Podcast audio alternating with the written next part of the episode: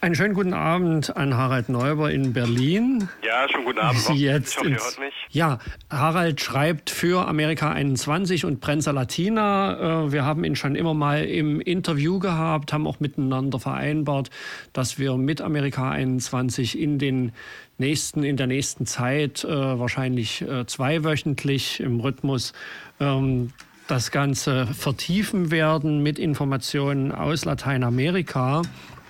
Und ähm, heute würden wir gerne von dir, Harald, erfahren. Es gab ja am Wochenende ein Gipfeltreffen der Alba. Jetzt habe ich gar nicht im Kopf, das wievielte Gipfeltreffen das ja schon ist. Hm, ich meine, es war das elfte. Das elfte oder sowas, ja. Treffen, genau. Ja, ähm, vielleicht als erstes nochmal für unsere Hörerinnen, die vielleicht jetzt gerade dran sind und es nicht wissen, was ist die Alba, wer gehört dazu?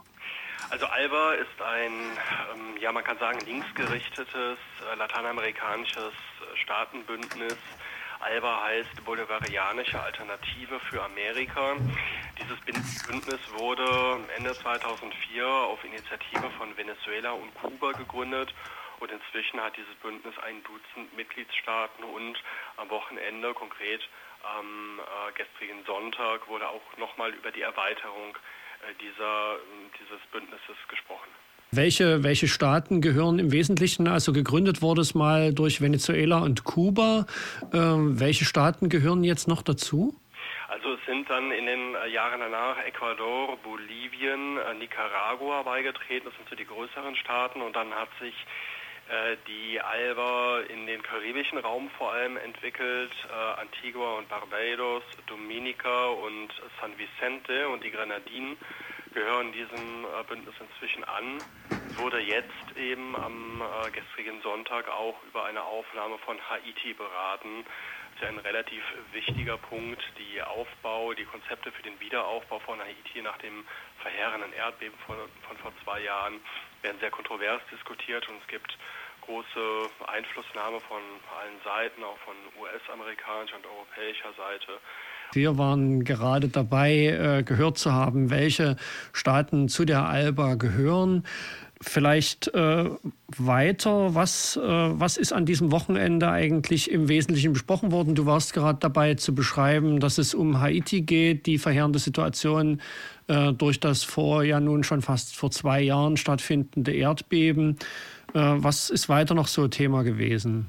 Also es gab ähm, tatsächlich mehrere Themen, ein Dutzend Themen sind besprochen worden, aber ich denke, dass äh, die wichtigsten Punkte tatsächlich die Aufbauhilfe für, Haiti war. Ähm, das gehörte dazu, denn äh, wir erinnern uns, dass in Haiti vor allem die USA ja nach dem Erdbeben massiv sich engagiert haben, übrigens auch militärisch. Es sind damals mehrere tausend Soldaten oder 10.000 Soldaten sogar nach Haiti mobilisiert worden. Und das wurde gemeinhin in der Region als ähm, Testballon gesehen, äh, wie man solche Katastrophen von US-amerikanischer Seite nutzen kann, um, ein, äh, um in ein Land militärisch zu intervenieren. Das ist auf sehr starke äh, Ablehnung gestoßen, äh, in Haiti, aber auch in Lateinamerika und der Karibik. Und deswegen äh, haben von äh, Beginn an, also seit dieser Erdbebenkatastrophe, auch lateinamerikanische Staaten äh, versucht, Alternativen anzubieten und äh, durch eine regionale Integration und regionale Hilfe den Wiederaufbau voranzutreiben. Und das hat gestern eine wirklich große Rolle gespielt auf diesem Alba-Gipfel. Ähm, die, das Bündnis, die Mitgliedstaaten haben, ähm, haben Hilfe angeboten. Es soll Anfang äh, März auch nochmal ein Treffen in Port-au-Prince stattfinden um das konkret zu entwickeln. Ein zweites großes Thema war ganz klar der Syrien-Konflikt. Äh, die Alba-Staaten haben sich hier für eine diplomatische Lösung ausgesprochen und sie haben sich in einer kurzen, aber doch sehr deutlichen Erklärung gegen die Intervention westlicher Staaten, gemeint sind hier die USA und äh, die EU, ausgesprochen. Ähm, und äh, auch ein außenpolitisches äh, Thema war der laufende Disput zwischen Argentinien und Großbritannien um die Malvineninselgruppe, die ja hier gemeinhin als unter dem äh, britischen Namen Falklandinseln bekannt sind. Äh, dieser historische Streit hat sich in den vergangenen Wochen und Monaten wieder zugespitzt zwischen Buenos Aires und äh, London. Und äh, auch da haben sich die Alba-Staaten äh, relativ deutlich auf die Seite von Argentinien gestellt und eine Rückgabe dieses als besetzt empfundenen Territoriums gefordert. Mhm.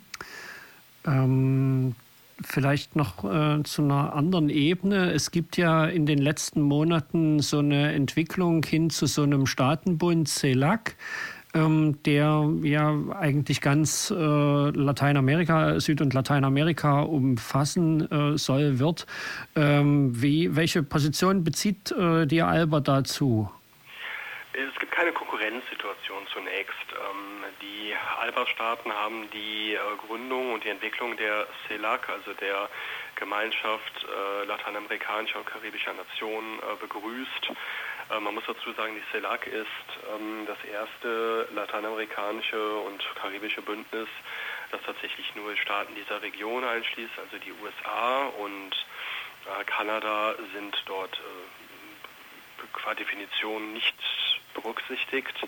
Das ist ein großer Unterschied zu der Organisation amerikanischer Staaten, die sehr deutlich von den USA dominiert werden. Und die ALBA hat hier, die ALBA-Staaten haben hier ähm, ähm, bei dem Treffen gestern in Caracas, in der venezolanischen Hauptstadt, ganz klar gesagt, dass sie das gutheißen und dass sie ähm, Mittel und Wege auch suchen, die Kooperation mit der CELAC zu vertiefen und ständig zu entwickeln.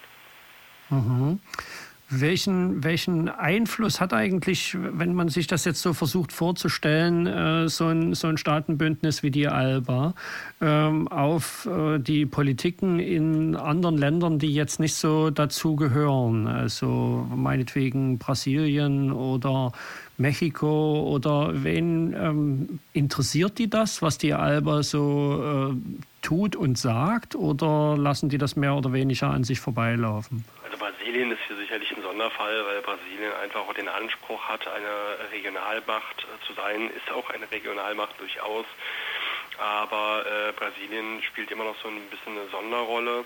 Ähm, was die übrigen ähm, rechtsregierten Staaten angeht und auch neoliberal ausgerichteten Regierungen, ist es so, dass äh, sie in dem Maße ähm, die ALBA-Politik verfolgen müssen, wie die ALBA Strukturen aufbaut und wirtschaftspolitische Strukturen aufbaut.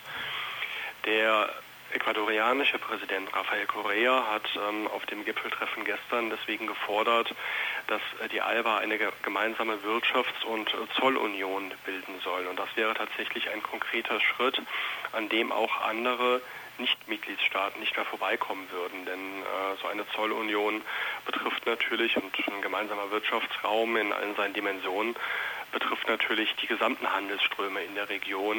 Und das wäre dann tatsächlich auch eine konkrete, sehr konkrete Alternative zu dem neoliberalen Freihandel, wie er nach wie vor und in einer zunehmenden Aggressivität von den USA und von der Europäischen Union in Lateinamerika und der Karibik vorangetrieben werden. Das hat erst vor kurzem der US-amerikanische Präsident Barack Obama gesagt, dass er diese Freihandelspläne wieder erneuern möchte und dass er äh, nach dem gescheiterten Projekt ALCA, also einer gesamtamerikanischen Freihandelszone unter US-Ägide, wieder eine Initiative ergreifen möchte, eine solche US-Freihandelszone auf dem gesamten amerikanischen Kontinent aufzubauen. Und da, denke ich, äh, bietet die ALBA grundsätzlich eine Struktur an, ähm, Gegenmodelle, solidarischere Modelle anzubieten, die eben mm, ja, konkrete Alternativen zu der neoliberalen Misswirtschaft bieten,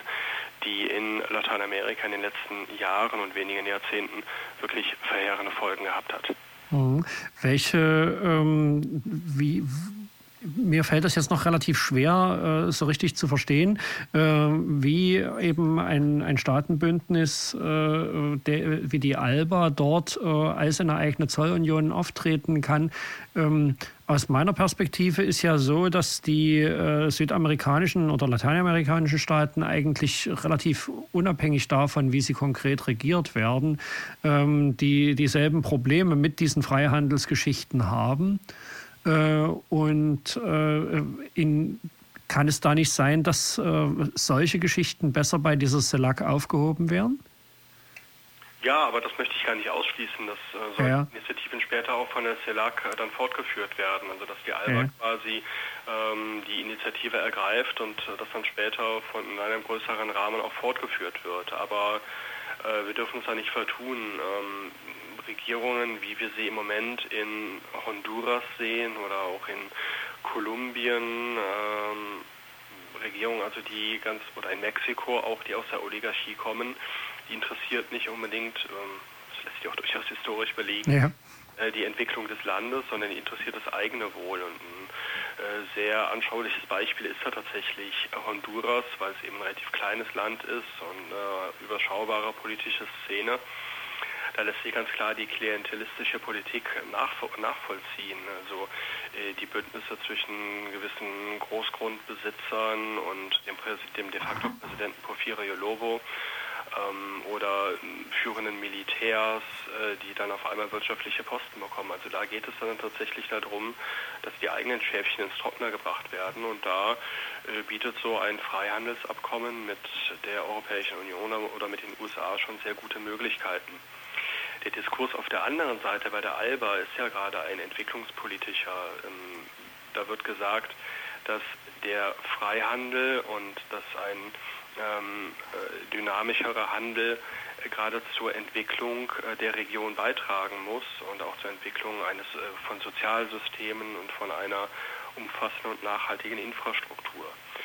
Und das ist ein sehr anderer Ansatz und ein Ansatz, der aber sich zunehmend auch wie man eben an der Zahl, an der immer weiter wachsenden Zahl der ALBA-Mitgliedstaaten sieht, die sich an der zunehmenden äh, Beliebtheit in Lateinamerika und in der Karibik erfreut. Also ich denke, dass gerade ein Land wie Haiti äh, händeringend sucht. Also wir haben jetzt gehört, was die Alba am Wochenende ungefähr besprochen hat, haben gehört, was die äh, Alba als äh, vielleicht auch äh, eine Differenz gegenüber anderen Perspektiven für äh, den amerikanischen Kontinent so bietet. Äh, du hast so beschrieben, man könnte sich vorstellen, dass die ALBA irgendwie eigene Zollunion oder sowas etablieren könnte, ein eigenes politisches Gewicht äh, äh, stärker darstellen könnte. Darauf verwiesen, dass auch die in der Vergangenheit die, äh, die äh, Popularität dieses Bündnisses zugenommen hat. Hm, was, was könntest du dir vorstellen? Was wäre also ein, ein mögliches Szenario? Gibt es da schon Szenarien und von was für zeitlichen Verläufen würdest du da eher ausgehen? Also ich denke, dass, ich meine, es ist immer schwer zu sagen, aber ich denke, dass sich in den nächsten äh, drei, vier, fünf Jahren auf jeden Fall solche ähm, konkreten Ergebnisse zeigen äh, werden. Ähm, ähm, das hängt aber auch sehr davon ab, wie sich andere Bündnisse wie eben die erwähnte CELAC auch entwickeln. Es gibt aber nicht, natürlich nicht nur das positive Szenarium, sondern es gibt auf der anderen Seite ja auch ganz klar die Versuche, die Alba zu attackieren. Und der Putsch, über den wir bei Colorado ja auch schon öfter geredet haben in Honduras, 2009 äh, ist ein äh, Beispiel dafür. Äh, Honduras ist damit aus, der, aus dem Alba-Bündnis herausgebrochen worden und es gibt Destabilisierungsversuche heute auch in Staaten wie Venezuela, ganz klar, aber auch Bolivien und Ecuador. Das, da gibt es mhm. wirklich fast jede Woche Meldungen über ähm, ausländische Einflussnahme, gerade von den USA. Und äh, das ist natürlich auch eine ähm, Negativperspektive, wenn, wenn man so will, äh, die man im Auge behalten muss. Aber ich denke, dass trotz dieser Angriffe, ähm, dieser politischen Attacken auf die Alba als ja quasi anti-neoliberales Bündnis äh, die Integration weiter vorangeschritten ist und der Gipfel am Sonntag, ähm, am gestrigen Sonntag, war auch nochmal ein Beispiel dafür, wie äh, weiter eine Perspektive aufgezeigt wird und wie neue Projekte in Angriff genommen werden. Okay, dann danke ich dir für das Gespräch äh, und wir werden weiter gemeinsam im Gespräch bleiben, schauen, dass wir mehr erfahren über diesen von uns so weit entfernt liegenden Kontinent. Schönen Dank, schönen Gruß nach Berlin. Ja, vielen Dank auch und ja. bis demnächst. Tschüss.